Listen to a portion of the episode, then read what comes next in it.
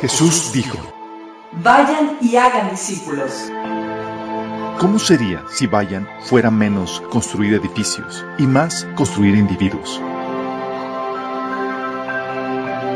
Si hiciéramos menos eventos, producciones, edificios, programas, reuniones, Habría menos estrés, gastos, deudas, recaudar fondos. Estaríamos librados para experimentar su amor, Amarle a Él, amar a los demás, liberar, sanar liderar. y desatar tu propósito.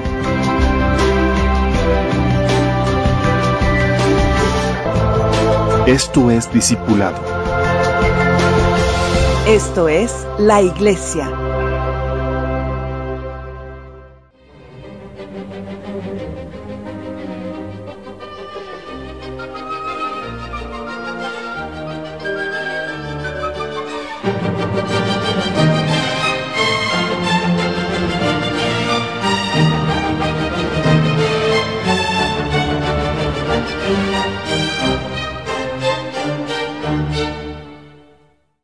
Padre Celestial, te alabamos, te bendecimos, te damos tantas gracias por el gozo tremendo, Señor, que es reunirnos en tu, en tu presencia, Señor, en tu nombre, alabarte, exaltarte y aprender de ti, Padre.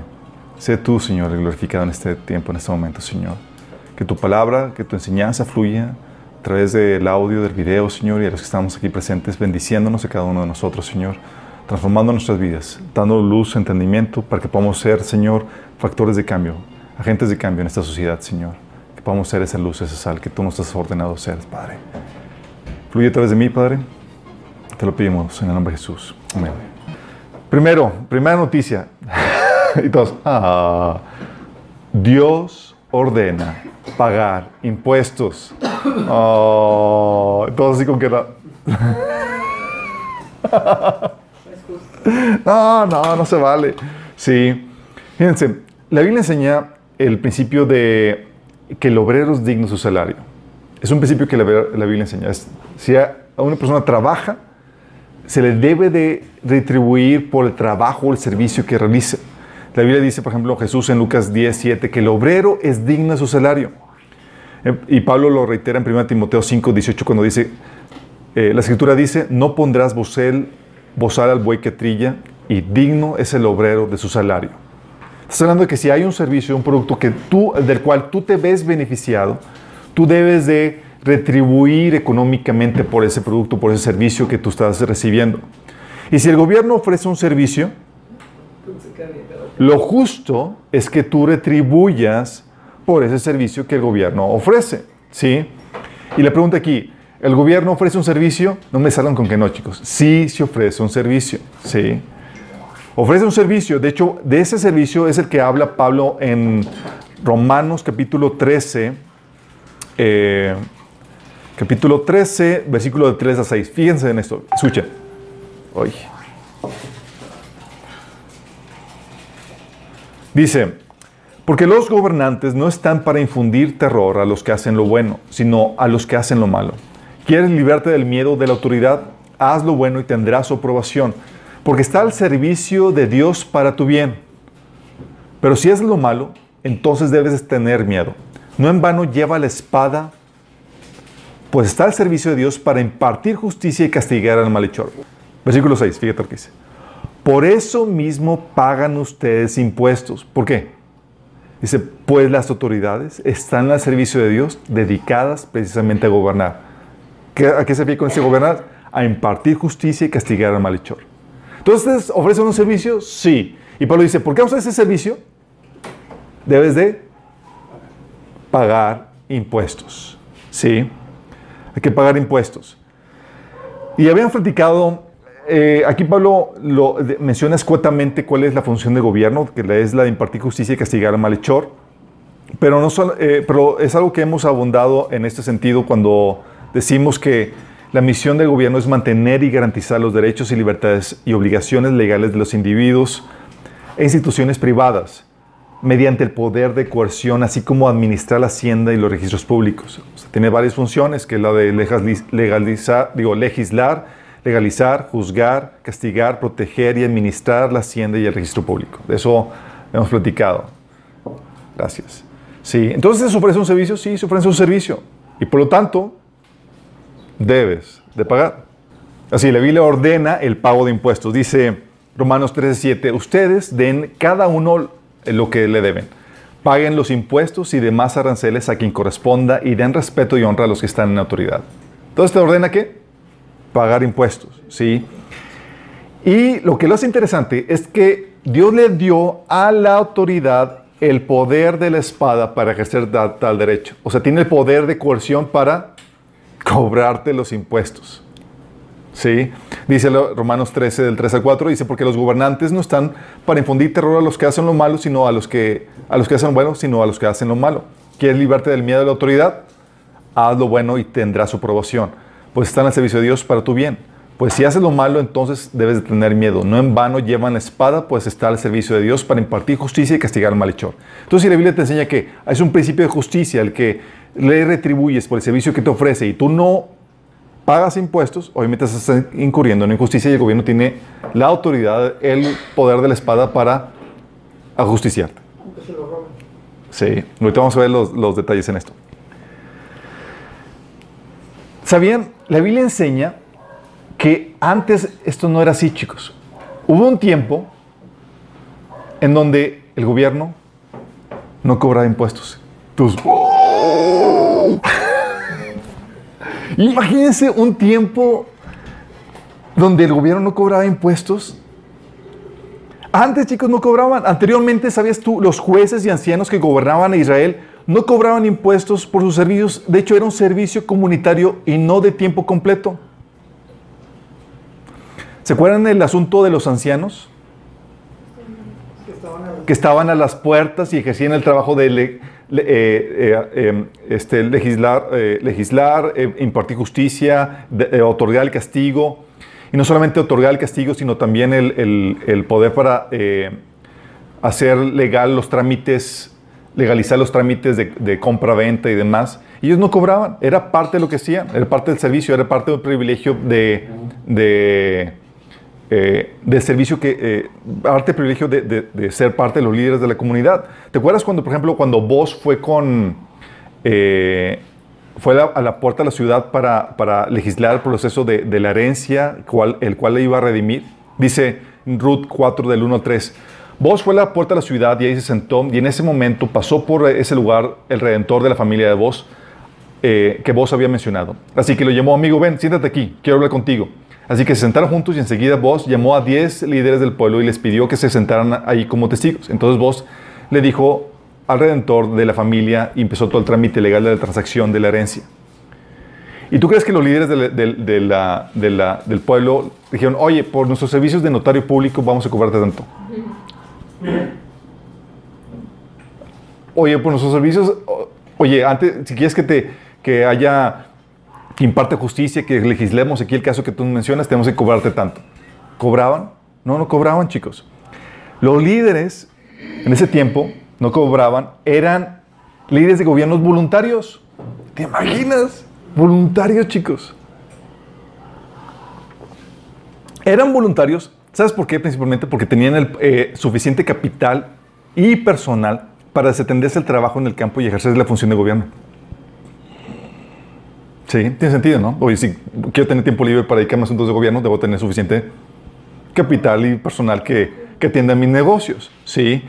Por, eso históricamente se consideraba la, la, posesión de propiedad como requisito para participar en la toma de decisiones de gobierno. Sí, porque, oye, la persona que apenas tiene para, para comer, para sustento y tiene que estar laborando diariamente porque si no, no come, eh, no tenía el tiempo ni la facilidad para participar en el gobierno. Sí, de hecho, por ejemplo, ¿se acuerdan el, caso de la mujer virtuosa en Proverbios 31? Ahí tienes el, ejemplo de, el hombre político y la mujer empresaria. la mujer le, administraba los negocios y el hombre tenía tiempo para poderse dedicar a la política. Sí, dice ahí Proverbios 31 del 17 al 23. Ella es fuerte, llena de energía y es muy trabajadora. Se asegura de que sus negocios tengan ganancias, su lámpara esté encendida hasta altas horas de la noche, tiene sus manos ocupadas en el hilado, con sus, dedos, con sus dedos tuerce el hilo, tiende la mano al pobre y abraza y sus brazos al necesitado. Cuando llega el invierno no, no teme por, por, su familia porque eh, todos tienen ropas abrigadas. Ella hace sus ropas, eh, hace sus propias colchas se viste con túnicas de lino de alta calidad y vestiduras de color púrpura. Su esposo es bien conocido en las puertas de la ciudad donde se sienta junto con los otros líderes del pueblo. ¿Su esposo qué? Y cuando lees esto dices, en el contexto occidental que no sabemos cómo era, eso dices, ah, el monigote bien sentadote en las puertas sin hacer nada. No, no, no, no. No era así, chicos. No se sentaba así como que, ah, pues yo trabajo mientras que mi, esposo, viene así, monigote y sentado, tenemos viendo quién pasa la gente. No, hacían funciones de gobierno, chicos trabajaban en asuntos de gobierno, ¿sí? Pero tenía la oportunidad de trabajar porque, porque tenía el sustento suficiente para poder desprenderse del trabajo y tener, disponer el tiempo para, para eso, ¿sí? Por eso históricamente siempre se relacionaba la, la, posición de propiedad y de ingreso como un eh, requisito para poder participar en las tomas de, decisión del gobierno. ellos gozaban de estatus económico.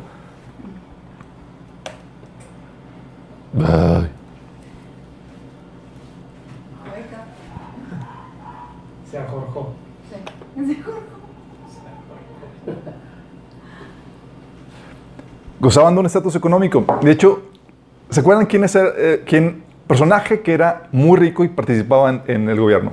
A ver si se acuerdan. ¿Personaje muy rico y qué? qué? Que participaba en el gobierno de su ciudad. Eh, ¿Este Salomón era muy rico? No, Salomón era rico, pero era el rey. No. no. No. Job, chicos. Job, sí. O sea, aparte de, la edad, acuérdense que los ancianos eran los que gobernaban, ¿sí? El correcto manejo de la propiedad generaba un estatus que lo calificaba para formar parte de la élite gobernante, chicos. Fíjate. Sí. Job 29, de 7 al 8 decía, ¿qué tiempos aquellos cuando iba a las puertas de la ciudad y ocupaba mi lugar entre los líderes reconocidos? Órale. Los jóvenes me daban paso cuando me veían e incluso los ancianos se ponían de pie en señal de respeto cuando yo llegaba. O sea, era de la élite gobernante, chicos. Pregunta, ¿se dedicaba completamente al gobierno? No, sí. Ellos eran, tenían propiedad, vivían de su propiedad, no cobraban, pero era un privilegio formar parte del gobierno. Eran voluntarios. Qué heavy, ¿no? Y era un, privilegio de peso porque las decisiones que ellos tomaban iban a regir cómo se llevaba la comunidad que estaban gobernando. ¿Estamos entendiendo? Pero entonces, llega la profesionalización del gobierno y eso cambió.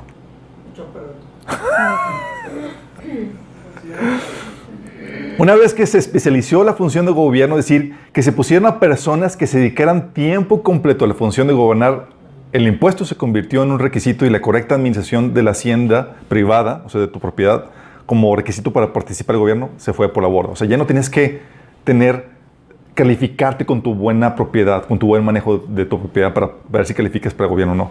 Sí. Ahora, ahora te metes en el gobierno y, y calificas por O sea, ya podías vivir de los impuestos. ¿Sí me explico? Por eso, Romanos 13, 6 dice, fíjate lo que dice, por eso pagan ustedes impuestos. Dice, pues las autoridades están al servicio, al servicio de Dios dedicadas precisamente a gobernar. ¿A qué se dedican? A eso. No tienen otro trabajo más que el asunto de gobierno.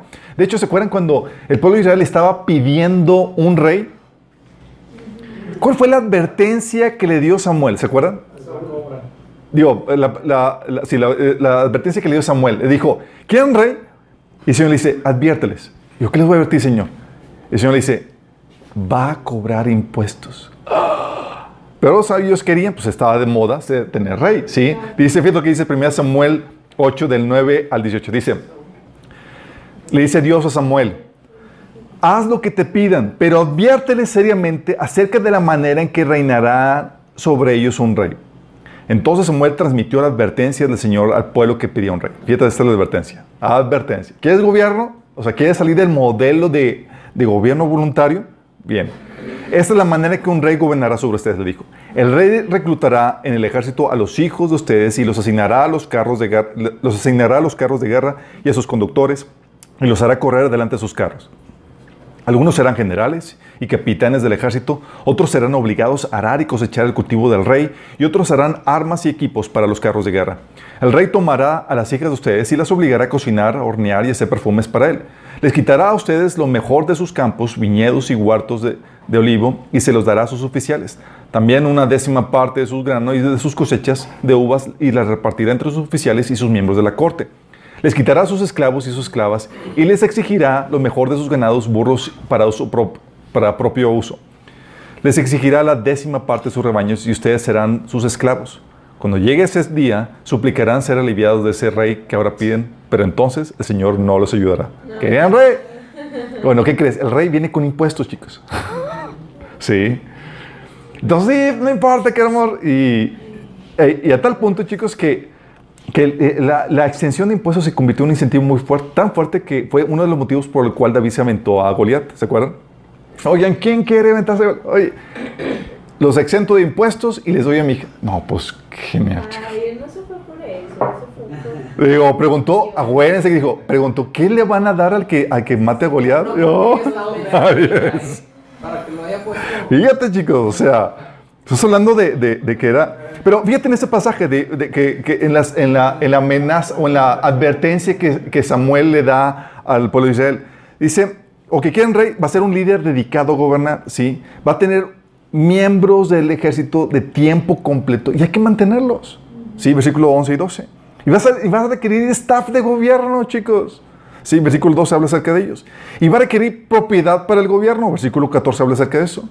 Sí. Y ese pasaje no es una licencia para el robo por parte del gobierno, sino una advertencia hacia el abuso del cual el rey puede ser propenso a hacer. Sí, porque tienes el poder y tienes el poder de la coerción, pues obviamente, y una naturaleza pecaminosa, ¿qué crees? ¿Cuál va a ser? ¿Crees que va a ser la tendencia?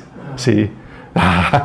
Pero eso es así todo eh, mangam, ¿cómo se llama? Eh, todo así amoroso para el pueblo y tratando de, de- de- benevolente y demás. No, sí. Entonces habla, va a ser una, habla de, la, eh, propensidad de- del rey eh, eh, que, que ocupe el gobierno. Sí, y también habla de una realidad.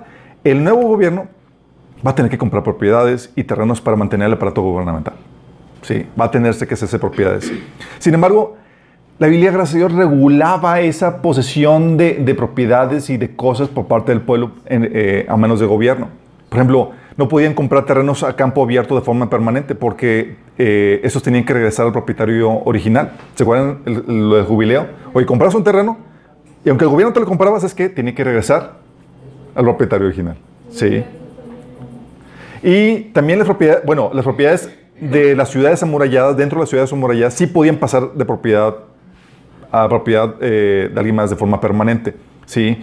Y David, como por ejemplo un, un gobernador justo, ¿se acuerdan el caso cuando compró la propiedad donde iba a establecer el templo? Que le dice el, el dueño de la propiedad, no, toma, yo te la regalo, no, no, no, no, yo te la voy a comprar. Órale, sí. Viene eso en 2 Samuel 24, del 21 al 24. No así el caso como el de Acab y su esposa Jezabel, ¿se acuerdan? Vio una propiedad que le gustó y quitaron. no quiso, no quiso vender al dueño, no quieres vender, pues bueno, bátelo, ¿sí? Y se hizo de la propiedad, Oh ¿sí? ¿Por qué? Porque pues tiene, tiene chicos, el, el- el- esa, esa tentación el gobernante de poder utilizar el poder que tiene a su disposición para beneficio personal, ¿sí?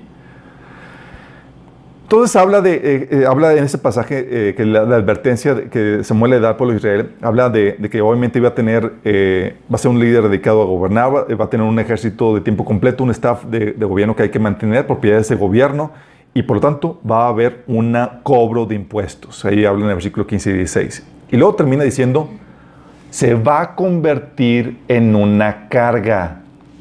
¿Alguien ya ha sentido esa carga, chicos?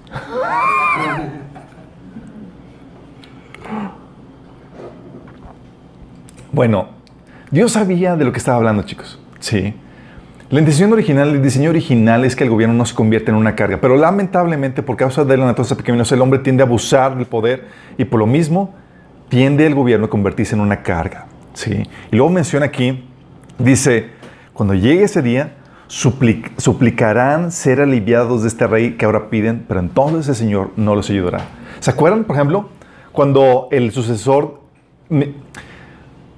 una de las cosas que menciona en Reyes capítulo 11 y capítulo 12 menciona que Salomón cobraba muchos impuestos. Sí, era una carga. Entonces llega el pueblo con el pueblo de Israel y decimos, líbranos de esta carga que impuso tu, tu padre. Le dicen a, Roam, el, el- el hijo. Y le dijo, ah, sí, creyéndose bien chicho, dijo, no, el dedo más pequeño de, mi dedo más pequeño, ¿cómo? no me acuerdo exactamente cómo dijo. El chiste es que le dijo que les iba a cobrar más impuestos. Sí. Y eso ocasionó que el reino se dividiera por una cuestión de impuestos. Sí. Salomón cobraba un buen de impuestos, pero acuérdense que había harta lana para pagar. Sí. Había una, así es. Sin embargo, la Biblia, gracias a Dios, gracias, gracias Señor, regula la recaudación de impuestos a los ciudadanos. Y todos dicen, amén. La Biblia enseña, o sea, o sea, el gobierno no puede cobrar los impuestos a placer, chicos. No debería. Sí. Uno, fíjate lo que la Biblia enseña. No puede recaudar los impuestos que guste. Vóytelas. No puede recaudar los impuestos que guste. Porque si, si fuera así, chicos, sería legalizar el robo. Fíjate, en ese pasaje que leímos de 1 Samuel 8, del 15 al 17, dice, dice, eh, dice Dios de la advertencia, tomará este rey una décima parte de su grano y de sus cosechas de uva y la repartirá entre sus oficiales y miembros de la corte. ¿Qué porcentaje va a cobrar de impuestos? 10%. Les exigirá la décima parte de sus rebaños y ustedes serán sus esclavos. Décima parte de las cosechas y de tus rebaños, de lo que produzcan tus rebaños. ¿Qué tal? 10% chicos. ¿Ahorita cuánto nos cobran impuestos? 35. Era el 10% chicos. Nos revelamos. Fíjate lo que la Biblia enseña con esto. El principio... pri- 35 es más, porque son muchos impuestos. El 35 Así es. debería ser más. Bueno, fíjate lo que la Biblia enseña acerca, acerca de esto. La Biblia enseña que lo que se cobra de impuestos, lo que el gobierno debe cobrar de impuestos es un porcentaje, no todo el porcentaje. Sí. El porcentaje que cobraba el gobierno aquí, por ejemplo, menciona en este pasaje, era el 10%. Era el diezmo para el gobierno y era el diezmo para el templo, para los que vivían de servicio en el templo. ¿Sí?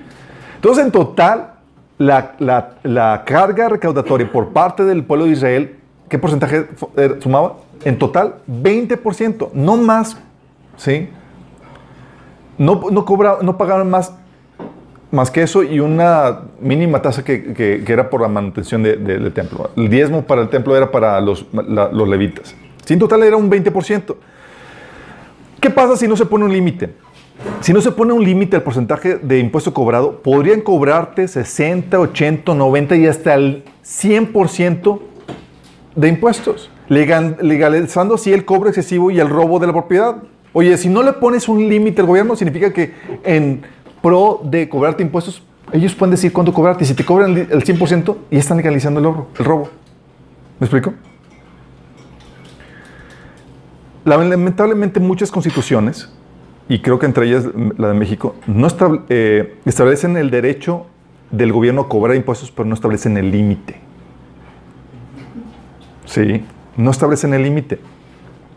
¿Te imaginas qué pasaría si el gobierno cobrara el 100% de impuestos? Se desincentiva todo. ¿Quién trabaja? Oye, si todo lo que voy a trabajar va a ser para el gobierno, ¿quién trabaja? Cero. Sí. Si se cobra un impuesto muy alto, resulta contraproducente. ¿Sabes por qué? Porque desincentiva la producción y la ganancia de los privados y con ello disminuye la colecta de impuestos. ¿Sí me explico? Oye, pues, de hecho, te- platicando con una, con una, eh, con una cliente que, que, que visitaba, estaba contratando un seguro, me dice, estaba abrumada porque le dieron un bono muy grande. Dice, es que ya no me paguen más, porque si me pagan más, tengo que pagar más impuestos, imagínate. O sea, era el, el abrumante, o sea, estaba abrumada porque, porque iba a recibir dinero el cual tenía que pagar. Sí. ¿Qué es lo que sucede aquí, chicos? Si se cobra un impuesto más alto, eso es contraproducente porque desincentiva la producción y el deseo de ganancia por parte de los privados. Sí. Y resulta contraproducente para el gobierno. Porque, oye, quiero cobrar más impuestos. Resulta que, pues, ya la gente no quiere trabajar. ¿Por qué? Porque, pues, entre más trabajo, más impuestos le, eh, le gana. ¿Sí? ¿Sabes? En ese sentido, por eso el porcentaje debe ser bajo. No debe ser más del 50%. ¿Sí? Mínimo, sí. El, el modelo bíblico es 10% para el gobierno. Punto. ¿Sí? Y hoy un estudio, según, según un estudio de Cristina y David Romer, profesores de economía de la Universidad de Berkeley, California, y publicado en el The American Economy Review en, en el 2010, ¿sabes cuál es el punto de inflexión? El punto donde el gobierno quiere aumentar, porque si el gobierno, imagínate una curva, el gobierno empieza a cobrar impuestos y empieza a cobrar más, más, más, pero llega un punto donde el impuesto se hace tan pesado que ya la gente no se incentiva a trabajar, entonces empieza a bajar la- la la- el cobro de impuestos. Al punto de que si cobra 100% es cero, no, no recibe nada. ¿En qué punto es donde baja y comienza la, curva, la curvatura? En el 33%. En el 3%, 33% ya cualquier cobro más allá de eso, económicamente, según estudios aquí, el gobierno empieza a perder dinero porque desincentiva, desincentiva la, la- la- economía. ¿sí? Nosotros llegamos a cobrar, a pagar que 35 y, y hasta más. Sí. El gobierno bíblico era un impuesto ligero, chicos. Sí. O sea, imagínate, la Biblia estaba prohibiendo que con el 10% se iban a quejar la gente. Nosotros estamos en qué nivel, ¿sí? No aguantaba nada. no aguantaba nada. Entonces, era- la Biblia enseña que es un cobro de un porcentaje, no todo el porcentaje, y no excesivo. El porcentaje que, bíblico es era el 10% para el gobierno y el 10% para el templo. En total, del 20% de tasa de recaudación de impuestos. ¿sí? También la Biblia enseña que era un impuesto por la producción, por las ganancias, no por la posesión. Fíjate, ¿sí? El impuesto no era por la posesión de propiedad, sino por la producción de dicha propiedad. O sea, no te voy a cobrar impuestos por tener un- un- una parcela, como el predial, ¿sí? Sino era impuesto por lo que produzcas, lo que se conoce ahorita como ISR, ¿sí? Sería como lo que conocemos en pues, el ISR, que es el impuesto sobre el renta, el cual graba la utilidad o la ganancia o los ingresos obtenidos por parte del, contribuyente, ¿sí? Y era la misma mecánica que el impuesto al, al templo. ¿Cómo se- ¿Qué porcentaje pagaba el templo? El 10%. ¿De qué? De lo que produjeras. De lo que produjeras. Sí. Dice Deuteronomio 14, 22. Cada año, sin falta, apartarás la décima parte de todo lo que produzca en tus campos. Y era anual. Sí, anual o mensual, el, porcentaje es lo mismo. Sí. Deuteronomio 14, 22 tabla acerca de esto, es lo que produzcan. Era un impuesto que no tasaba o no, no, no se cobraba en base a la- a la- a la- al, al tener la propiedad, sino en base a la producción. ¿sí? Si fuera un impuesto por la posesión de propiedad, ¿qué pasaría si esta propiedad no produce? Pues llega un momento en que ya es propiedad del gobierno. Exactamente. Cuando una propiedad, cuando hay un impuesto a la propiedad y la propiedad no produce, esa propiedad eventualmente pasaría a ser propiedad del gobierno. Pues generaría a deudas nada más por tenerla. Desincentivando, sí, la posición, priva- la, la- la posición privada. Y la Biblia, ¿en qué se basa? En que tengas propiedad privada. ¿Se acuerdan del modelo económico que vimos? Sí. Impuestos así, bíblicamente, son un robo. O sea, el impuesto que yo pago por, la- por tener una propiedad es... El impuesto a la propiedad es un, es un robo de acuerdo al modelo bíblico. Porque por solamente tenerlo, te, te genera un impuesto que te genera una deuda, el cual el gobierno ahorita casi no se utiliza, pero te lo puede, te lo puede expropiar o te lo puede, eh, ¿cómo se llama?, embargar por los adeudos de impuestos obtenidos. ¿sí? El predial, la tenencia, son ejemplos de impuestos por la posición de, de- que violan, eh, por, la, por la posición de propiedad que violan el principio. ¿Sí? Por ejemplo, ¿se acuerdan? Sí conocen la tenencia, me imagino. ¿Sí saben cómo surgió la tenencia? Ahí por... En las Olimpiadas del 88.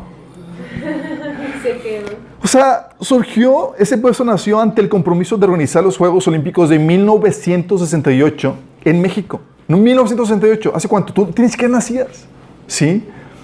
Y en enero de, en enero de 1962 entró en vigor la ley del ingreso de, eh, eh, en la ley de ingresos ese año, donde se incluía el cobro de tenencia a usos de vehículos para poder juntar capital para las, eh, las Olimpiadas. Esas Olimpiadas nos ha costado. Sí, Un pretexto. un pretexto. No, seguimos patrocinando las siguientes. Ah, es que estamos pagando todas las universidades. Sí, o sea, ¿te imaginas? O sea, tú estás pagando un impuesto por tener un vehículo que surgió para pagar las Olimpiadas que ahorita ya no existen. ¿Qué ya pasaron? ¿Qué pasó? Y un impuesto que, que- y un impuesto que, que si tú no lo pagas, te pueden quitar tu propiedad. Pero es ilegal y muchos se amparan y sí proceden. Se amparan, pero genera un gasto. Claro. Un dato, de en Estados Unidos de, de 1913 a la fecha se han incre- había un 2% de los impuestos que hay ahorita, el 100%. De los, de los que hay, el 100% ahorita había un 2%. Imagínense, chicos. Porque, eh, eh, contrario al modelo bíblico, el modelo, en el modelo bíblico, chicos, en la Biblia, las personas tenían derecho a conservar su propiedad. Y el gobierno no, no tenía derecho a quitarte tu propiedad por cuestión de impuestos, en ese sentido. O sea, dice, por ejemplo, num- números 36, 9 dice, ninguna porción de tierra puede pasar de una tribu a otra. Cada tribu de Israel debe conservar la porción de tierra que le fue asignada. O sea, es, eh, como gobierno, es, debes velar que la propiedad permanezca en manos de privados, no quitarla. Sí. Tampoco la, la tierra, la tierra se podía vender a perpetuidad, como vivían en Levíticos 25, del 23 al 25 al 24. Y al jubileo tenía que regresar la propiedad a su dueño. O sea, el modelo es conserva la propiedad, o sea, que la propiedad se mantenga a manos de privados. No había un modelo de impuestos que quitara propiedad a los privados. ¿Me explico? Tampoco había un impuesto al consumo, como es el IVA. Tampoco había un impuesto a la nómina por contratar empleados. Sí. La Biblia enseña que era un eh, um, era un mismo porcentaje para todos. Mismo porcentaje, chicos. Era simple. Para todos era el 10% de tus ganancias, sin invertir tiempo, dinero y trabajo en determinar cuánto había que hacer. Ahorita, chicos, hay estimaciones que puedes en- encontrar en, internet cuánto se gasta tan solo en estimar los impuestos que, que tienes que pagar.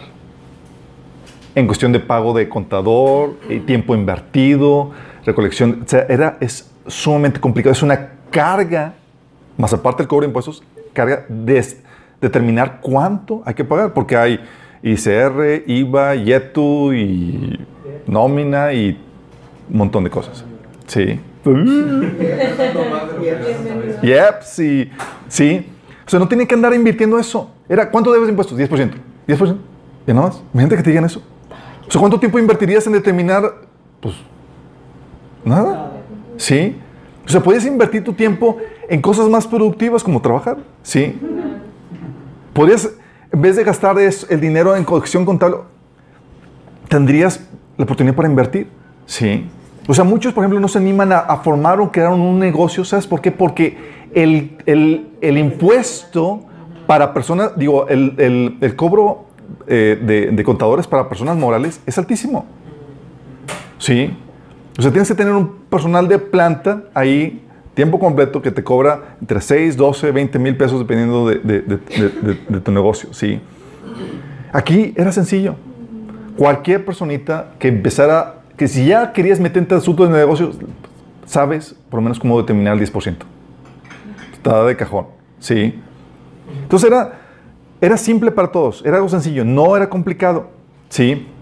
Y también por- porque era un mismo porcentaje para todos. Y también era justo para todos, porque es un mismo porcentaje para toda la población, toda la población trabajadora, es decir. Sí.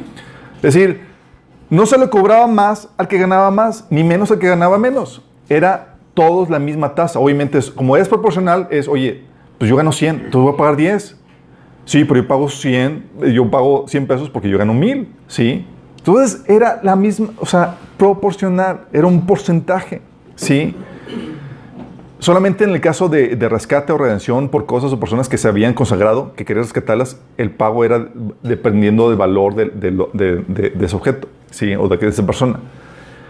En una democracia, chicos, ese cobro de impuestos, donde el porcentaje es el mismo para todos, es muy importante. Porque si dijeras, oye, es que los pobres, bueno, hay que aclarar.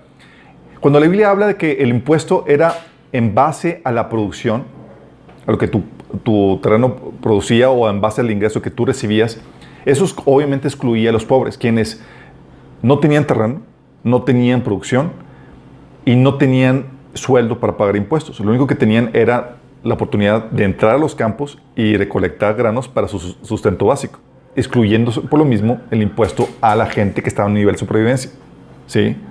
Entonces, la consideraba eso. Pero los que todos tuvieran un ingreso, había un impuesto sobre la renta, sobre el, ingreso que tenían. ¿Sí? Pero en una democracia es muy importante que el impuesto fuera igual para todos porque eh, te imagínate que dijeras, oye, ¿sabes qué? A los que ganan menos no les cobramos y a los que ganan más les cobramos más. ¿Qué pasaría? ¿Sí? Lo dice, y todos ellos tienen la oportunidad para votar y mandar representantes. Oye, si eso es así, significa que, oye, ellos pueden votar por el cobro de más impuestos a los más ricos, a beneficio de ellos. ¿Me explico? Es que, oye, pues el gobierno me mantiene y tienes tu derecho de votar. Por eso también estaba ligado el voto al- a, que tuvieras ingresos. ¿Sí? ¿Qué pasa? Oye, pues eso desincentiva la productividad. ¿Sí? Oye, el tipo está, votando, está votando por un, por un goberna- gobernante que va a cobrarme más impuestos a mí para él vivir a costa del gobierno. ¿Qué les parece, chicos? Sí. En cambio, cuando se cobra todo un mismo porcentaje, es, no, pues hay el mismo interés en mantener un gobierno que no abuse. ¿Me explico? Entonces era el mismo porcentaje para todos. También, chicos, no podía recaudar impuestos por cualquier motivo el gobierno, sino solo por el servicio que te ofrece. Fíjate, Romanos 13, del 3 al 6, te dice la razón por la cual tú pagas impuestos. Y esto repatea a muchos, a los socialistas y a los cristianos socialistas también, que quieren ayudar a los pobres por medio del gobierno. Sí, aclarando, porque todos tenemos que ayudar a los pobres. Pero los cristianos socialistas dicen que el gobierno tiene la responsabilidad de hacerlo. Pero fíjate lo que dice la Biblia. La razón por la cual tú pagas impuestos, Romanos 13, del 3 al 6, dice, porque los gobernantes no están para infundir terror a los que hacen lo bueno, sino a los que hacen lo malo. ¿Para qué están los gobernantes? Para infundir terror a los que hacen lo malo. ¿sí? ¿Quieres librarte del miedo de la autoridad? Haz lo bueno y tendrás su aprobación. Pero pues está al servicio de Dios para tu bien. Pues si haces lo malo, entonces debes de tener miedo. No en vano lleva la espada, pues está al servicio de Dios para impartir justicia y castigar al malhechor. Es para, ¿Está al servicio de Dios para qué? Impartir justicia y castigar al malhechor. Es servicio de gobierno. Aquí te lo está estructurando escuetamente este Pablo. Dice, así que es necesario someterse a las autoridades no solo por el, para evitar el castigo, sino también por razones de conciencia. Por, dice, versículo 6, por eso mismo pagan ustedes impuestos. ¿Por qué razón, chicos? Por el servicio que imparte el gobierno. So, yo pago impuestos porque me ofreces un servicio que la comunidad necesita. Dice, por eso mismo pagan ustedes impuestos, por las autoridades están al servicio de Dios dedicadas precisamente a gobernar. Servicio que, que ejerce la autoridad, de cuál modelo bíblico, es legislar, eh, legalizar, juzgar, castigar, proteger y administrar la hacienda y el registro público. Sí. Hay un servicio, se tiene que pagar por dicho servicio. Igual que los levitas. Los levitas, ¿por qué se les da, tienen derecho al diezmo? Porque ellos estaban al servicio del, te- eh, de- de- del templo. Dice números 18, 21. A los levitas les doy como herencia y en pago por su servicio en la tienda de reunión, en el templo, todos los diezmos de Israel. Oye, los levitas están trabajando de tiempo completo al servicio del templo. ¿Qué voy a decir el cambio? Ahí está, el diezmo, un impuesto que todo el pueblo tiene que pagar. ¿sí? Y el principio es sencillo, es que el principio es que te debes ver beneficiado por un servicio un bien al que todos tienen acceso con tus impuestos. Hoy pago impuestos, debo de verme beneficiado por, de alguna forma. ¿sí? Un servicio que me está proveyendo el gobierno. ¿Qué servicio? El servicio que la Biblia establece. ¿sí? Si te cobran impuestos, entonces, si te cobran impuestos sin ofrecer algún servicio a cambio, ¿qué sería?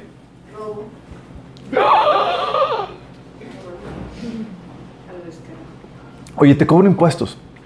Y dices, oye, ¿pero qué dar? ¿Qué, qué, qué servicio dar? No, ninguno. Eso es un asalto. Sí. O sea, te cobran impuestos, pero no te ofrezco ningún servicio, no te protejo, no te no como juez, no castigo al malo, no justicia, no. ¿Qué es eso? Pues es lo que hacen los malitos, que cobran piso. Oye, te cobran sin ofrecerte, te cobran sin ofrecerte ningún servicio, so pena de daño o pérdida de la propiedad. Sí, es, oye, no pagas, ahí va, te da daño. Sí. Eso es robo, chicos. Sí. Y, o te dicen, te voy a dar protección de quién, de ellos mismos. O sea, o sea te, pago- te cobro para no causarte daño. Sí. Es por eso te digo, es un, es un, es un robo. ¿Qué hace un asaltante? Llega, te dice, te voy a cobrar un impuesto. Ah, un impuesto. Ya, gente ya más letrada. Sí, estoy contabilidad. Sí. Del 100%. Dice, un impuesto. Dice,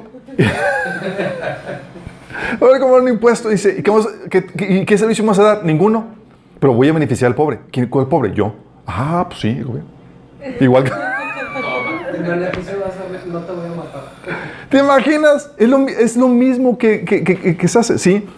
Cuando te cobran, pero no, no ofrecen ningún servicio, pero a cambio dan el dinero a otra gente, es también robo y es inmoral, ¿sí? Oye, te voy a cobrar un impuesto, so pena de, de- de quitarte la propiedad o meterte a la cárcel porque es coercitivo el, el poder del gobierno. Te voy a cobrar un impuesto, ¿sí? No te voy a dar un porcentaje, eso no, no es para darte ningún servicio. Es simplemente para mantener a gente que no quiere trabajar. ¿Qué tal? ¿Qué tal, chicas? Sí. O voy a cobrarte impuestos, pero para pa- voy a cobrarte impuestos, chicos, pero para para pagar el asesinato de niños en el vientre. ¿Qué onda, chicas? ¿Qué tal? O voy a cobrar impuestos para patrocinar agujas en los pobres que se quieren drogar en la calle. Dices, no puede hacer eso. En San Francisco lo hacen, chicos. El gobierno, con, tus- con los impuestos de la gente, agujas libres y te encuentras agujas tiradas en la calle a por montón. Sí, el gobierno patrocinando eso. Con los impuestos de la gente. O cobrarte impuestos para mantener a jóvenes que andan en inmoralidad sexual y que quedan embarazadas. ¿Sí sabes, por ejemplo, en Estados Unidos? Oye, ¿no te casaste? Es mamá soltera y andabas en inmoralidad sexual, te quedaste embarazada y te va. Y el gobierno te va a mantener. Y si tienes otro hijo, ahí está otro. Sí. A tal punto que desincentiva que la gente se case. Porque si se casa y no te... O sea, ganan más de, so- de mamás solteras que casadas. Eh, En Chiapas también empezaron a meter un montón de hijos porque era una lana por. ¿Y qué hace eso? Ayuda o contribuye a la desintegración social, chicos. Sí. Oye, o te imaginas cobrarte impuestos para disminuir o desincentivar algún producto, ¿sí? Por ejemplo, estaba viendo la- en Estados Unidos los candidatos a la presidencia diciendo que por causa del calentamiento global, que, las, que, las, que los gases que avien- avientan las vacas hay que disminuirlos porque están ocasionando el, el- calentamiento global y toda la cosa. Imagínate. Entonces, eh, una forma para desincentivar el calentamiento global hay que poner un impuesto, y están proponiendo esto los demócratas, por poner un, poner un impuesto a la carne, o sea, que tu hamburguesa te cueste más cara. Con el único propósito de desincentivar que comas carne. ¿Te imaginas eso? O, oye, el tipo anda confundido sexualmente y dice que siendo biológicamente niño quiere ser mujer. Llega el gobierno, oye, estamos haciendo una colecta forzosa. Porque hay una persona confundida que, que quiere cambiar de sexo. Órale, sí. Y lo vamos a poner hormonas y otra cosa y es menor de edad, no importa. Sí, pero ya tiene, ya, el gobierno aquí defendemos este, este tipo de cosas. ¿Te imaginas? Y dices, oye, eso es una locura, esto es lo que está sucediendo. ¿Sí? O sea, recordemos por eso que la, que la, que la ayuda a los pobres en el modelo bíblico, Dios sí instruye que ayudes a los pobres. Pero en el modelo bíblico no, no debe ser obligatorio, sino voluntario y a mano de privados. 2 Corintios 9, de 5 al 7 dice. Muchos cristianos dicen, es que hay que ayudar a los pobres, sí, mi estimado. Sí. Pero la responsabilidad no cae en manos del gobierno. Dios nunca le dio la responsabilidad al gobierno de que recolectara la ayuda de los pobres y la distribuyera. Nunca. Y en un modelo bíblico nunca te vas a encontrar nada de eso. El modelo era los privados se tenían que organizar y tenían que dar de forma voluntaria cuando ellos quisieran y organizar el pago- la ayuda a los pobres. ¿sí? Cobrar impuestos. eh, Dios sabía que por medio del cobro de impuestos se podía abusar ¿sí? de la autoridad. Por eso Dios sabía que se iba a convertir en una, en una carga. Dios por eso también, eh, para prever ese tipo de cosas, limitó la función del gobierno.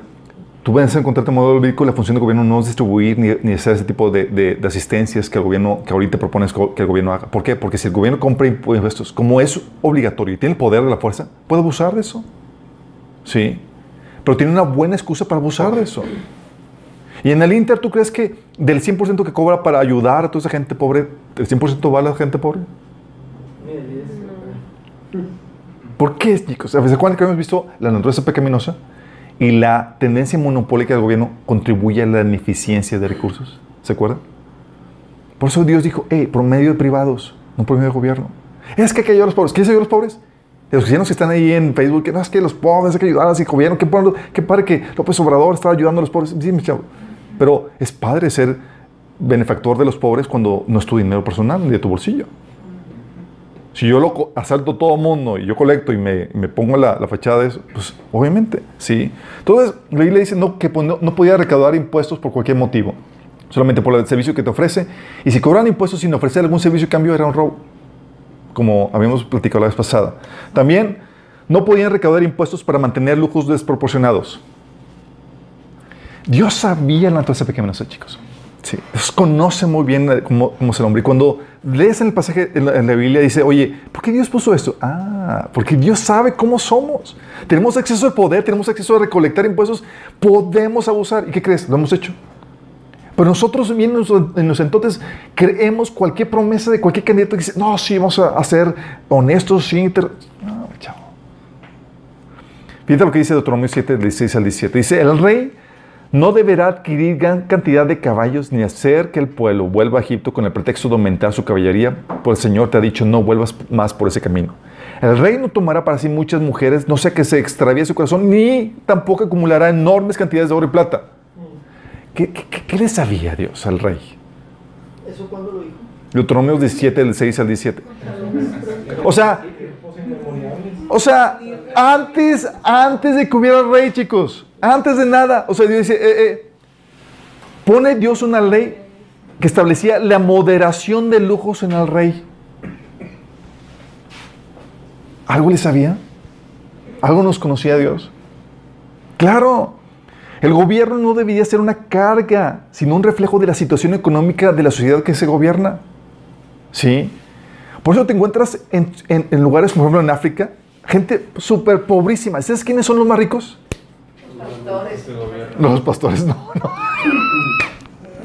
No, el, el gobierno, chicos. El gobierno. De repente tienen aviones y, y anillos y, y todo así bien lujoso y la gente muriéndose de hambre. Y dices, ¿qué onda con eso? Porque Dios sabe la naturaleza que hay. De hecho, la Biblia te da un caso de esto en Nehemías capítulo 5 del 1 al 15. Fíjate la situación, chicos. Una situación así paupérrima de, mucha, de mucha eh, eh, sí, gente muy pobre. Y fíjate cómo eran, operaban los gobernantes. Le dice, en esos días, algunos de los hombres y sus esposas elevaron una protesta contra sus hermanos judíos. Decían, nuestras familias son tan numerosas que necesitamos más comida para sobrevivir. Otros decían, hemos hipotecado nuestros campos, viñedos y casas para conseguir comida durante el hambre. Otros más decían, para poder pagar los impuestos, tuvimos que pedir dinero prestado dando de nuestros campos y viñedos como garantía. Pertenecemos a la misma familia de los que son ricos y nuestros hijos son igual que los de ellos. ¿Quiénes eran los ricos aquí? Los que recolectaban impuestos, chicos. Sí. Sin embargo, tenemos que vender nuestros hijos como esclavos solo para conseguir lo necesario para vivir. Ya hemos vendido algunas de nuestras hijas y no hay nada que podamos hacer porque nuestros campos y viñedos ya están hipotecados a otros. Para pagar impuestos, chicos. Dice el versículo 6 de Nehemías, capítulo 5. Cuando oí sus quejas, está hablando de Nehemías, me enojé muchísimo. Después de pensarlo bien, denuncié a esos nobles y a los funcionarios y les dije, ustedes perjudican a sus propios parientes al cobrar intereses cuando les piden dinero prestado. Entonces convoqué a una reunión pública para tratar el problema. En la reunión les dije, estamos haciendo todo lo posible para rescatar a nuestros parientes judíos que han tenido que venderse a extranjeros paganos, pero ahora son ustedes los que los someten a esclavitud. ¿Cuántas veces tendremos que redimirlos? Ellos no tenían nada que argumentar en su defensa. Entonces insistí, no está bien lo que ustedes hacen. ¿Acaso no deberían andar en el temor de nuestro Dios para evitar que nos pongan en ridículo las naciones enemigas? Yo mismo, al igual que mis hermanos y mis trabajadores, he estado prestando dinero y grano al pueblo, pero ahora dejamos de cobrarles intereses.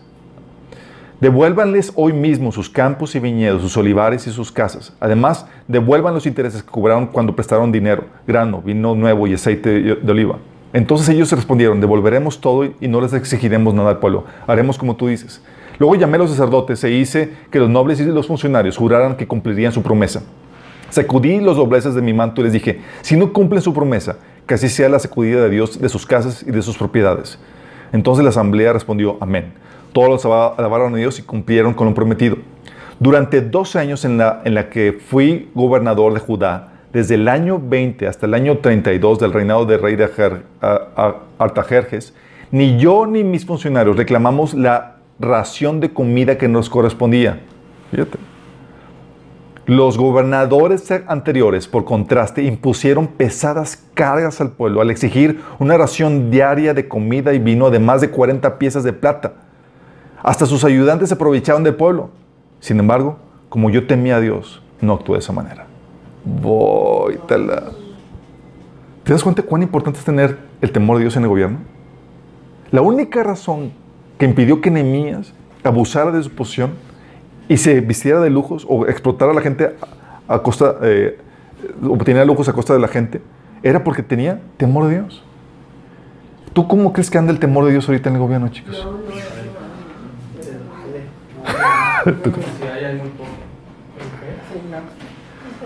O sea, ¿te das cuenta de la situación? O sea, no podían recaudar impuestos para mantener lujos desproporcionados, chicos. Era, estaba prohibido en la Biblia. Y por eso Dios puso, hey, incentivaba y ponía, legislaba antes de que hubiera reyes, ponía como regla que fueran moderados. Sí. Porque el gobierno no debería ser una carga, debe ser el reflejo de cómo está la economía en la sociedad, chicos. Sí. Y sin embargo, ahorita las personas que más enriquecen son los gobernantes. Más que los narcos. Aún más que los narcos. Ya son socios. Ya son socios accionistas. Sí. Entonces el gobierno no debe ser una carga. Dices, oye, hasta aquí. Oye, ¿alguien con, ¿alguno de ustedes chicos conocía estas, estas normas que Dios, viene la- que Dios establece en la Biblia para el gobierno? O sea, no pueden recaudar los impuestos que el gobierno guste. El, porce- el porcentaje debe ser el mismo para todos. No pueden recaudar impuestos por cualquier motivo. La recaudación de impuestos no era para mantener lujos despro- desproporcionados. Era un porcentaje, no todo el porcentaje, y era sobre la producción, no lo- por la posición de impuestos. ¿Tiene sentido, no? Es así. Dices, chavo, necesitamos cristianos con entendimiento bíblico para el gobierno, en el gobierno, chicos. Sí.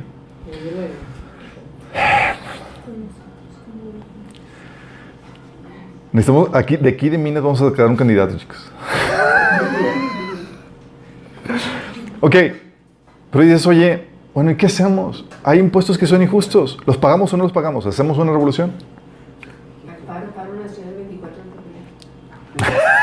24 Ok, ¿hay impuestos injustos? Sí los hay, chicos. Lamentablemente los hay. Sí. No esperes que los gobiernos ni sus gobernantes cumplan a la perfección las directrices que Dios estableció para el gobierno y los impuestos. Es de esperarse que, cometan un sinfín de abusos. Y más si no son cristianos, es de esperarse. Sí. Entonces, en teoría, no deberías de sorprenderte. Sí. Y sin embargo, la Biblia nos da casos de impuestos injustos y que hicieron algunos personajes. Uno, el caso del impuesto del templo cobrado injustamente a Jesús, ¿se acuerdan? Llega Viene en Ma- en Mateo 17, del 24 al 27, dice, cuando llegaron a Capernaum, vinieron a Pedro los que cobraban los dos dracmas, que eran los impuestos del pueblo, y dijeron, ¿vuestro maestro no paga los dos dracmas? Él dijo, sí. La verdad es que ni sabía. Esas que te preguntan así y dices, sí. y al entrar él en casa, Jesús le habló primero diciendo, ¿qué te parece, Simón? Los reyes de la tierra, ¿de quiénes cobran los impuestos, los tributos o los impuestos? ¿De sus hijos o de los extraños? Pedro respondió, ¿de los extraños? Jesús le dijo, luego los hijos están exentos. Fíjate, aquí que está diciendo Jesús, está diciendo Jesús, él tenía el derecho a no pagar impuestos porque él era el hijo. Sí, él era el hijo. Sí.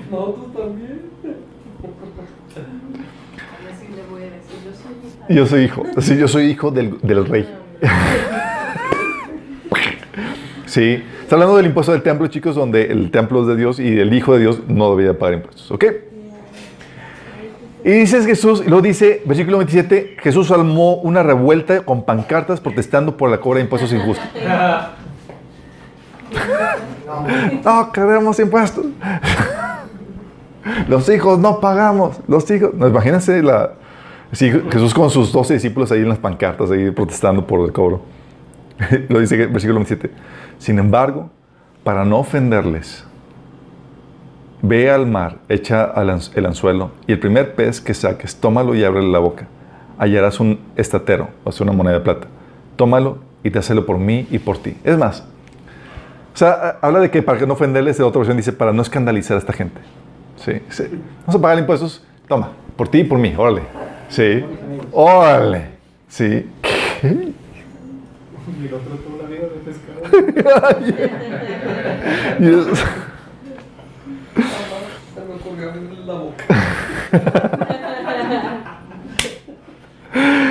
Fíjate bien en esto, en este pasaje es, es muy, eh, te da mucha eh, sabiduría porque aquí te muestra que Jesús sabía cuáles eran sus derechos, los derechos dados por Dios para él.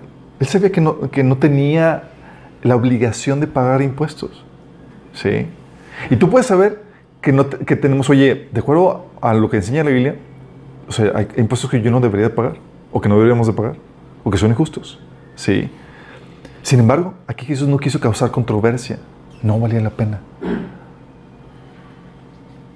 Y los veo tristes. No, entonces no vamos a armar la revuelta. y decidió sufrir el abuso y pagar el impuesto. Pero lo emocionante aquí es que Dios proveyó para pagar dicho impuesto, chicos. A veces donde querer arreglar el asunto sale más caro. Sí. Oye, de aquí a que me peleo y todas las cosas, es que mejor aquí está el impuesto. ¿Sabes qué? O en vez de que no me van a entender, si ya por sí causo polémica con mis explicaciones, pues ya, oye, aquí está el impuesto. Ya, ya lo, yo salgo con que no quiero pagar el impuesto. No, va a ser más problemático. Aquí está el impuesto. Sí. Jesús, Jesús sabía ser prudente en esto, chicos, y sufrir la ofensa. Sí, sabía que era el costo de oportunidad. Vamos. Imagínate tú así como que, eh, eh, así, nosotros somos cristianos y ahorita estamos conscientes que en este tiempo vamos a sufrir injusticias. La verdadera vida es cuando venga Cristo. Ahí chicos, no vamos a pagar impuestos. Nosotros vamos a cobrarlos.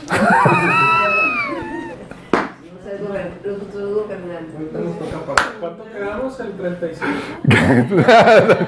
no,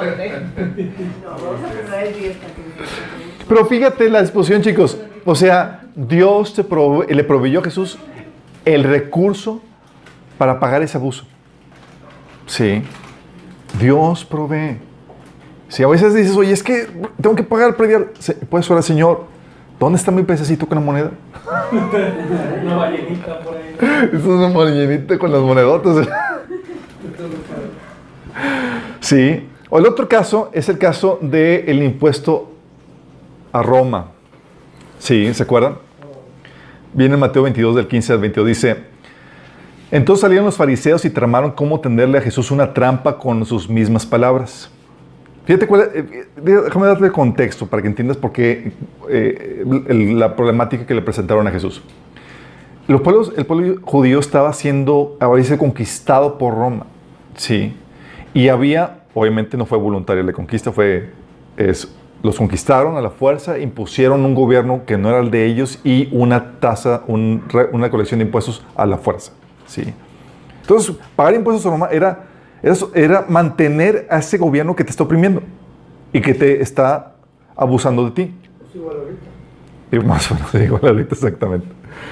Entonces, si tú como judío apoyabas la recolecta de impuestos, la gente, toda la gente nacionalista, obviamente es- está un gobierno invasor oprimiéndote, se te, se te viene encima, ¿sí? Hoy está apoyando a Roma, ¿qué es eso?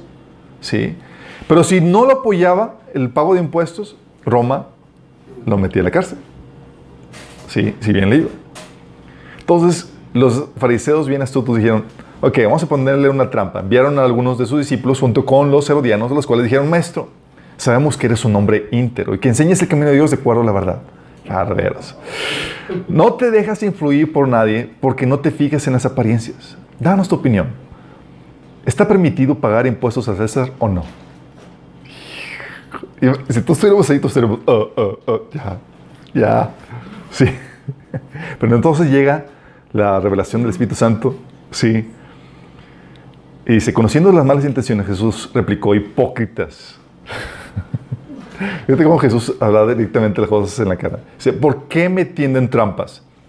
Muéstrenme la moneda para el, impuesto. Y se la enseñaron. ¿De quién son esta imagen y esta inscri- inscripción? Les preguntó. De César, respondieron. Entonces denle a César lo que es del César y a Dios lo que es de Dios. Al oír esto, se quedaron asombrados, así que, así que dejaron y se fueron. ¿Por qué lo que está diciendo? Oye, la moneda y la moneda, o sea, el- la, eh, la moneda circulante era propiedad de Roma. Sí. ¿Cómo está haciendo? ¿Sabes qué? Estaba validando la recolección de impuestos ¿sí? de, Roma, pero no por eso. O sea, y con eso estaba reconociendo la obra de Dios en cuestión de la soberanía que tenía sobre los gobiernos. ¿sí? Contexto, ya les había dicho, era una nación invasora que había tomado el control de, de Israel a la fuerza. Y en muchos casos, los impuestos así son de excesivos, chicos. El pueblo, el- si algo tenía el impuesto de Roma era muy alto. Sí. Era excesivo, era una tremenda carga. Luego más porque los recaudador- recaudadores de impuestos no eran, que tú digas, muy, hon- muy honestos, que digamos. Era uno para Roma, dos para mí, uno- o sea, recolectaban impuestos de Roma y recolectaban para uno, sí. Pues tenía el poder. Exactamente. Sin embargo, la autoridad, con eso estaba reconociendo que la autoridad venía de Dios, tal como viene en Romanos capítulo 1, del 1 al 7. Y a pesar de eso, bien con mal, estaban ofreciendo un servicio de gobernar. Cuando Pablo habló de que las autoridades vienen de Dios y que debes someterte y que estaban ahí para castigar al malo, estaba hablando precisamente de la autoridad romana. Con todas sus deficiencias, con todos sus abusos, chicos. Sí. Estaba ahí. Y dice, oye, haz de cuenta que es más o menos ahorita, con todas las deficiencias del gobierno, con todos los abusos y con todas las anomalías y demás. Eso no es excusa para no pagar impuestos. Sí. Entonces, ¿cómo vamos a cambiar ese asunto? El cambio, chicos, que podamos propiciar es por medio de la influencia de la iglesia con C, perdón, y la iglesia con S. Eh, con el poder ideológico, con el poder de la palabra de Dios, chicos. Dice la Biblia en Mateo 5, del 3 al 16, dice, ustedes son la sal de la tierra, pero si la sal se vuelve insípida, ¿cómo recobrará su sabor? Ya no sirve para nada, sino para que la gente la deseche y le pisotee. Ustedes son la luz del mundo. Una ciudad en lo alto de una colina no puede esconderse, ni se esconde una lámpara para cubrirla en un cajón, pero por el contrario, se pone en la repisa para que alumbre a todos los que están en la casa. Hagan brillar su luz delante de todos, porque ella, para que ella pueda, para que ellos puedan ver las buenas obras de ustedes y alaben al Padre que está en el cielo. Ustedes, chicos, por medio de la palabra, con la palabra, son la luz. Podemos marcar directrices de qué es lo que Dios ordena y podemos utilizarlo y hablar en el idioma no religioso de la gente, explicando la sabiduría detrás de esas, normas. ¿Por qué es sabio no cobrar tantos impuestos? Sí. Hay estudios donde si cobras más, ya no recaudas más por más que cobres de más. Desincentiva la producción. Sí. Vamos a hablar de eso. Podemos influir. Si, si sabemos esos principios, podemos buscar un cambio en el gobierno. Pero la problemática es que la mayoría de los cristianos que participan en el gobierno no saben las directrices que Dios estableció para el gobierno.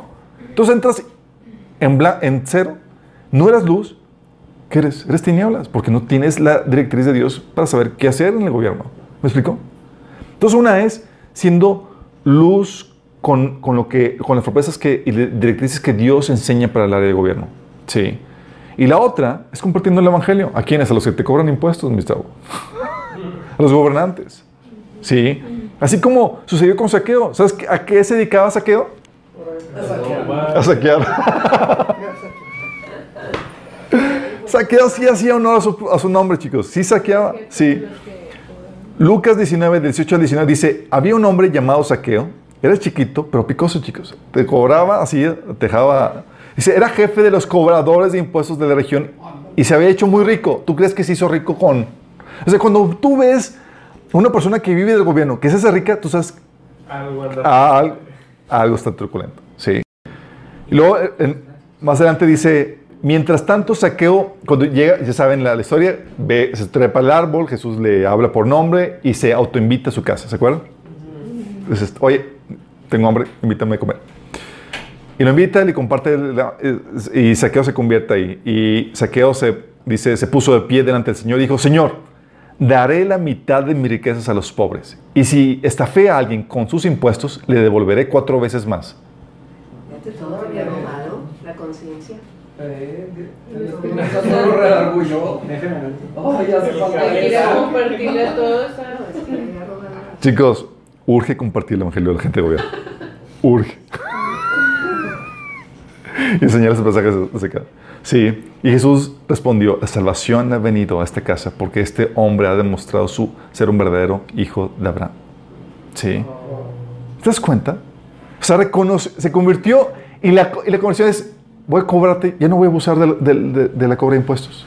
Y a los que abusé, aquí está la indemnización. Tómale, cuatro veces más, que era lo que, la Biblia establecía para los que lo, robaban. ¿sí? ¿Te imaginas? O sea, podemos ser luz con nuestra participación, con un entendimiento del bíblico acerca de, lo que el, gobierno, de cómo se ve el gobierno, y también con el evangelio para que la gente tenga un cambio de corazón y pueda dejar la avaricia en enmendar sus caminos para no abusar del poder. Sí. Pero si no hay esa- ese cambio en el evangelio y estás en el poder,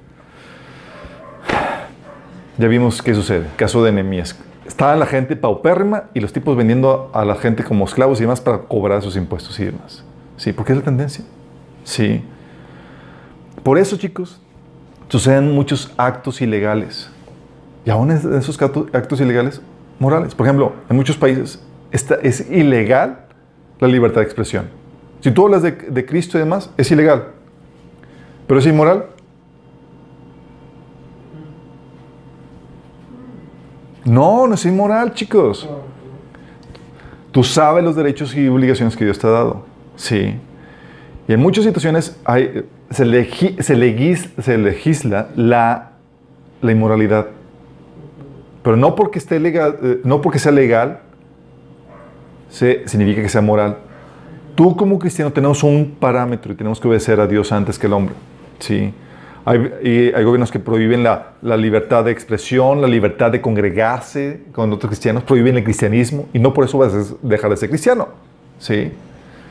Lo mismo pasa también con impuestos. Hay gobiernos que cobran impuestos que no deberían de cobrar y al punto donde está la gente muriéndose de hambre para enriquecerse los, los esos. Y eso muchas veces lleva de forma natural, eso se ha visto en todos los sistemas económicos, cuando hay un cobro excesivo de impuestos, a que se maneja un, co- un, co- un comercio informal o lo que se llama el mercado negro, ¿sí? Donde manejo los negocios y demás fuera de eso para que el gobierno no los cobre porque si no me muero de hambre, ¿sí? ¿Se acuerdan el caso de Gedeón? No se acuerdan el caso de Gedeón.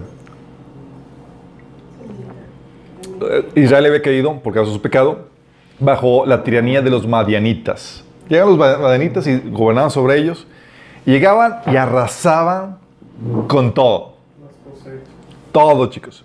Sí. Al punto que dice la Biblia ahí en Jueces 6, de 2 al 9, dice que se hicieron escondites en las montañas, en las cuevas y en otros lugares de refugio para ser liberados de, de los que lo- estaban sobre ellos. Así es.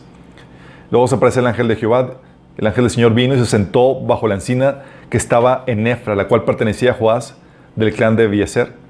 Su hijo Gedeón estaba trillando trigo en el lagar, en un lagar, para protegerlos de los madianitas. ¿Saben qué es un lagar? Es así como una especie de, de pozo, así de bardeado, donde se presionan la- las uvas para sacar el vino, con los pies así todos. Y los granos también. Sí. El trigo. No, no es un lugar para trillar, chicos. ¿Pero por qué lo estaba haciendo ahí? Escondido. Por, o sea, si me ven los manitas, me cobran. y, es, y nos morimos de hambre. Y la economía en Israel en ese momento subsistía por la ilegalidad o porque mantenían las cosas escondidas de los manianitas. Imagínate. Si no fuera por eso, se morían de hambre. Sí. Por eso, chicos, la idea, la problemática es que esto lleva terribles consecuencias porque un gobierno que, co- cobra excesivos fomenta la legalidad y, y fomenta la cultura de, de la legalidad. Sí, y eso trae un, des- trae un efecto moral en la sociedad. Sí, porque ya cuando, ah, pues ya es ilegal esto, y como la sociedad no es cristiana para distinguir entre esto sí debo ser, esto, esto no, es, ah, se agarran todo. Y fomentan el, el- el- el que la gente eh, eh, va- eh, sí, eh, incentiva que se, se revele en contra de la ley, aún las leyes justas, ¿sí? La ideal es, nosotros como cristianos, es utilizar todas las disposiciones legales que hay en nuestro favor para pagar los menos impuestos posibles cuando son muy altos. Pero cuando hay que pagar, hay que pagar, ¿sí? Y esto nos lleva, chicos, a, a entender que el, lo delicado que es el manejo de impuestos. Es un asunto muy, muy, muy delicado. Porque no solamente puedes cometer el crimen del, robo legalizado por medio de la cobra de impuestos, sino que puedes afectar toda la economía toda la sociedad y llevar a la quiebra. Puedes llevar a la sociedad a la inmoralidad, así que se des- desbalance por eso. Porque con el cobro de impuestos tú puedes desincentivar la producción y el desarrollo de la inversión, ¿sabías? Como estamos diciendo, oye, cobro más, pues ya no, ya no me conviene. Y luego por eso hay fuga de capital. ¿Por qué crees que sucede la fuga de capital, chicos? Porque me voy a lugares donde cobran menos. Y ahorita hay la libertad con, el- con la globalización y con los medios de comunicación y demás a que tú puedas ir de aquí. ¿Sí? ¿Y quiénes, cre- quiénes crees que se van? Los que tienen, chicos. ¿Y quiénes que se quedan? Nosotros. O sea, tú puedes incentivar la producción y, el desarrollo, eh, eh, la inversión. ¿Sí? Oye, ahorita con muchos impuestos y los requisitos legales y demás, pues los gobiernos desincentivan muchas veces el que, a los que quieren abrir un negocio. Es que abrir un negocio, tengo que pagar esto, tengo que ir acá y o sea, o a los que tienen su negocio y ya no quieren crecer ni obtener más, ganancias porque les va a cobrar más impuestos. O sea, no me conviene. ¿Sí? ¿Para qué me esfuerzo más si no voy a, no voy a ser remunerado de acuerdo a mi esfuerzo? ¿Me explico? Entonces, con, el pago de impuestos tú puedes desincentivar prácticas de que se desarrollen negocios y demás. Pero también en el cómo distribuye los impuestos cobrados, puedes incentivar la holgazanería, la irresponsabilidad, la improductividad, la inmoralidad, como habíamos visto. Sí. Oye, te cobra a ti impuestos incentivo para que no trabajes. Y hay gente que dice, literalmente, chicos, hay gente que dice, ¿para qué consigo un trabajo si me gano más ahorita de desempleado con la ayuda que me da el gobierno? Eso sucede en países donde han desarrollado mucho, de donde el, el- el- el capitalismo se ha desarrollado al punto donde ya empezaron a adquirir tintes muy fuertes socialistas y tienen con qué. Afortunadamente en nuestro país no da espacio para que vivas de gobierno todavía, como debería. Aquí es trabajo, o sea, dices, ah, que- seguro social para todos, sí, pero pues así te atienden. maestro. Uf, te. Sí. En otros países así no, no es tal cual, chicos. En otros países tal cual se, se discuten en trabajo o no trabajo. Porque hacen, hacen el balance y dices, ¿sabes qué? Gano más no trabajando, con la ayuda que me da el gobierno. Sí. ¿Y qué pasa si incentivas a la gente trabajadora? ¿De quién vas a terminar cobrando impuestos? Sí. Ya no, o sea, llega un punto donde los gastos aumentan más porque incentivas a la gente que no trabaje. Sí. Oye, como en, como en este, eh, lo que sucede en San Francisco, oye, dan agujas gratis para que se droguen. Sí, están las personas en la calle y demás. Y dices, oye, incentivo el consumo de drogas, la holgazanería, y pago a la gente para que no se muera de hambre y, todo eso. ¿Sí? ¿Qué hago? Incentivo ese estilo de vida inmoral y aumenta más. Y la gente que quiere un mejor estilo de vida, no vivir en una sociedad así, que trabajadora, honesta y demás, termina yéndose de ese lugar. ¿Sí me explico? Entonces, con el cambio, con el gobierno, con el manejo de impuestos es algo muy delicado porque si no manejarlo correctamente, tú puedes extender el reino de las tinieblas y detraer el reino de Dios, el modelo de Dios. Tú lo utilizas bien el cobro de impuestos y tú puedes hacer que la economía florezca y que incentivar a que la gente se ponga a chambear y a minorar los efectos de la naturaleza pecaminosa. Como decía Pablo. ¿Qué modelo Pablo tenía? Oye, vamos allá en la iglesia daba ayuda social. Porque decía el principio de Pablo es, el que no trabaje, no coma. ¿Por qué Pablo? Porque no vamos a fomentar la naturaleza pecaminosa. Sí. Y eso nos lleva, chicos, a las diferentes etapa- etapas de gobierno en ese sentido. Sí.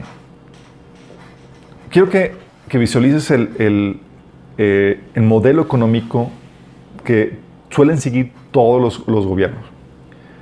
Partimos de un punto de anarquía, donde hay poco nada de gobierno.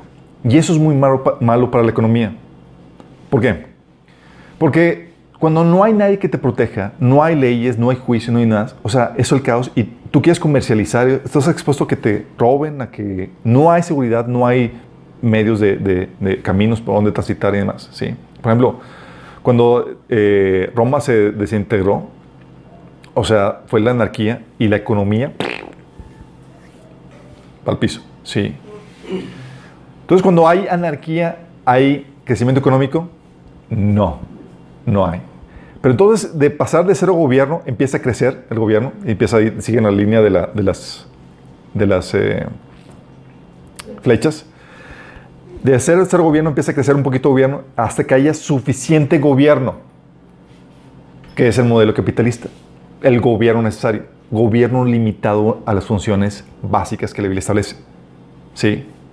Entonces, el gobierno es un gobierno pequeño, con funciones limitadas, y eso permite que la economía florezca y demás, y como no es una carga el gobierno, la economía florece grandemente. Sí, es el modelo, por eso las economías llegan a, a florecer. Pero de repente, ¿qué crees que sigue? Socialismo. Y empieza la debacle. Empieza a gastar más, ¿sí? Y empieza a estabilizar. Empieza el estado asist- asistencialista. Donde, pues, oye, tengo dinero, oye, pues vamos a ayudar a los pobres, ah, venga. Y empieza a, co- a cobrar más, ¿sí? Empiezo a cobrar más impuestos a los que ganan más, y que empiezo a exentar a los que ganan menos, y empiezo a hacer ese tipo de abusos. Y la burocracia. Y empieza la burocracia, ¿sí? El gobierno se hace más grande y se hace una carga más grande. ¿Y qué sucede? Empieza el gobierno a ser excesivo. Y el gobierno se convierte en una carga. Como comentamos anteriormente, lamentablemente en el paradigma humanista que ha rechazado Dios, ellos encuentran en el Estado, en el gobierno, a su Dios, a su Salvador, que los va a salvar de los problemas que existen en la sociedad. Pero el problema es que cuando tú te haces un ídolo, tú exaltas y engrandeces a ese ídolo, le das más poder. Sí. Y le das más poder para que te salve. Y empieza a quitarte libertad y la economía empieza a decrecer, chicos. Porque dicen, oye, somos capitalistas, no tal cual, somos un mixto entre capitalismo y gobierno. Tenemos somos un mercado de libre mercado, pero con muchos programas asistenciales. Es una mezcla de capitalismo y socialismo. Estamos en un proceso de decadencia donde el gobierno es un- se convierte en una carga. Ya no incentivan la producción, incentivan la holgazanería, que la gente no trabaje, a que viva a costa del gobierno. Pero ese modelo no es sustentable. Y lo que ha sucedido es que los gobiernos cuando entran a este modelo se eh, empiezan a endeudar en grandemente para sostenerse ese modelo. Al punto que dices, es que tenemos que recortar. Y tenemos que regresar al- a, a más capitalismo, a un gobierno más, más corto. ¿Ganan dinero? Ok, regresamos al, al asistencialismo. Y andan así entre y, y, una y otra. Pero cuando empiezan a crecer así excesivo, llega al comunismo, que es un gobierno sumamente pesado, robusto, donde controla prácticamente todo, que es, por ejemplo, el caso de Venezuela. Pasó del capitalismo, donde era, sí, con sus deficiencias y demás, pero era, un- era la economía más importante de Latinoamérica, imagínate, ¿no? sumamente rico. Pero dijeron, no, es que hay mucha corrupción y toda la cosa, y el socialismo me promete el paraíso en la tierra. Y lo que sucede con que cualquier ídolo, el ídolo te va a traicionar. Entonces le dieron mucho poder al gobierno y el gobierno empezó a adquirir más poder, más poder y hubo un punto donde se convirtió en, en un gobierno totalitario, donde tiene control de todo y mete la mano en todo. ¿Sí?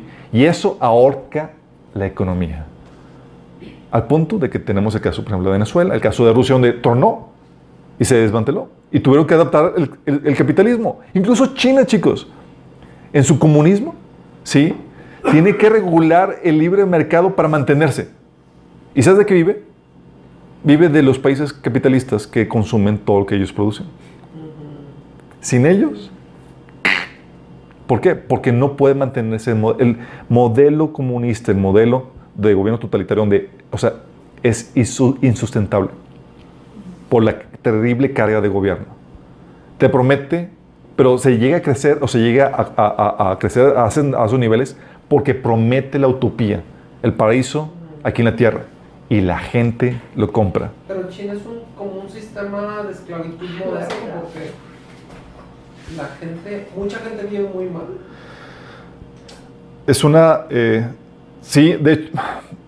Bueno, nada más para hacer ahorita, ahorita contestamos ahí las dudas en ese sentido. Eh, con eso, chicos, por eso tenemos una idea de que, oye, no somos totalmente socialistas, sí, pero si ves que la economía empieza a crecer y el gobierno empieza a desincentivar la economía, más porque el gobierno está, convirtiéndose en un gobierno muy pesado y, empieza, y tiene que cobrar más impuestos. Y ya te cobra no solamente el ISR, te cobra el IVA, te cobra IEP, te cobra y te cobra más. ¿Y qué pasa? Sí. Un punto donde ya empieza a decaer la economía por causa de la carga fiscal que implica el gobierno. Sí, y porque está incentivando a los que votan por ellos, o sea, tienen un mercado cautivo que depende de ellos y de los cuales depende el voto.